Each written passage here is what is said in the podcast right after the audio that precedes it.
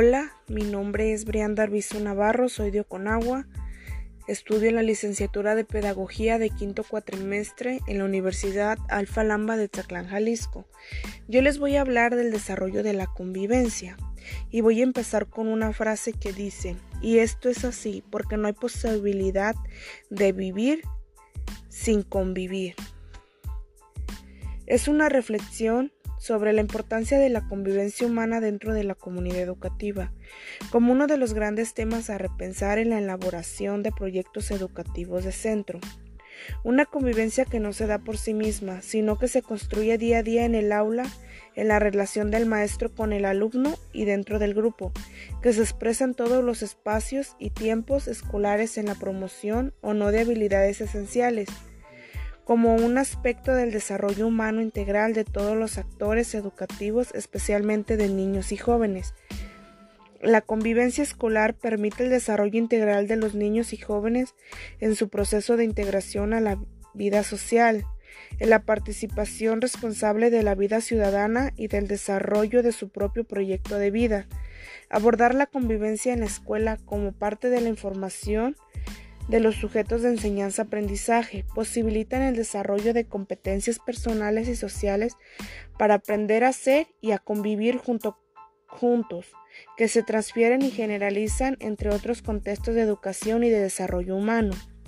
La coexistencia de los seres humanos ya está dada socialmente por la convivencia que hay que construirla y comprender entre otros factores un proceso de enseñanza-aprendizaje la convivencia es un arte que involucra aprendizajes. Para este mismo autor, la convivencia implica a dos o más personas que son diferentes en su relación, en la que siempre intervienen otros y que además está sujeta a cambios insensates. Exigen adaptarse a los demás y a la situación. La operalización de la convivencia incluye el establecimiento de normas, no solo enfatizando el respeto y la tolerancia de diferentes, sino a los que nos une en que se converge un espacio, un tiempo, tareas, responsabilidades y recursos.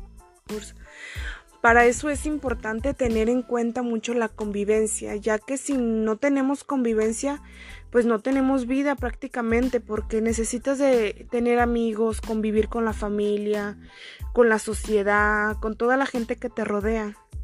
Y yo les quiero dar las gracias por escucharme, por tomarse un poco de su tiempo para escuchar estas palabras que les dije. Gracias.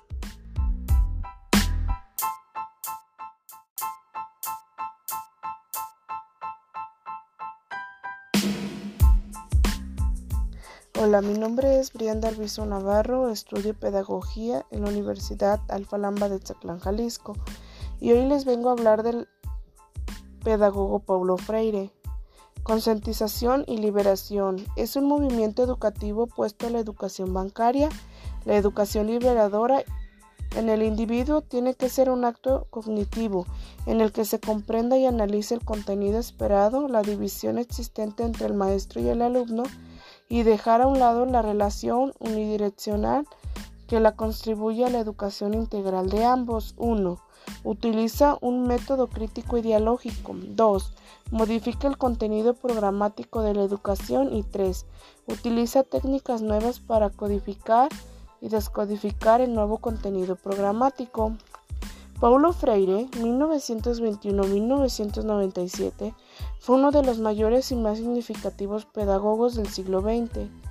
Con su principio de la ideología, enseñó un nuevo camino para la relación entre profesores y alumnos. Sus ideas influyeron e influencian los procesos democráticos por todo el mundo. Fue el pedagogo de los oprimidos y en su trabajo transmitió la pedagogía de la esperanza. Una de sus obras más importantes escritas en 1970, La pedagogía del oprimido, el mismo Freire nos la presenta afirmando que la pedagogía humanista y liberadora tendrá dos momentos distintos, aunque interrelacionados. El primero, en el cual los oprimidos van desvelando el mundo de la opresión y se van comprometiendo en el praxis con su transformación y el segundo en el que una vez transformado la realidad opresora, Esta pedagogía deja de ser del oprimido y pasa a ser pedagogía de los hombres en el proceso de permanente liberación.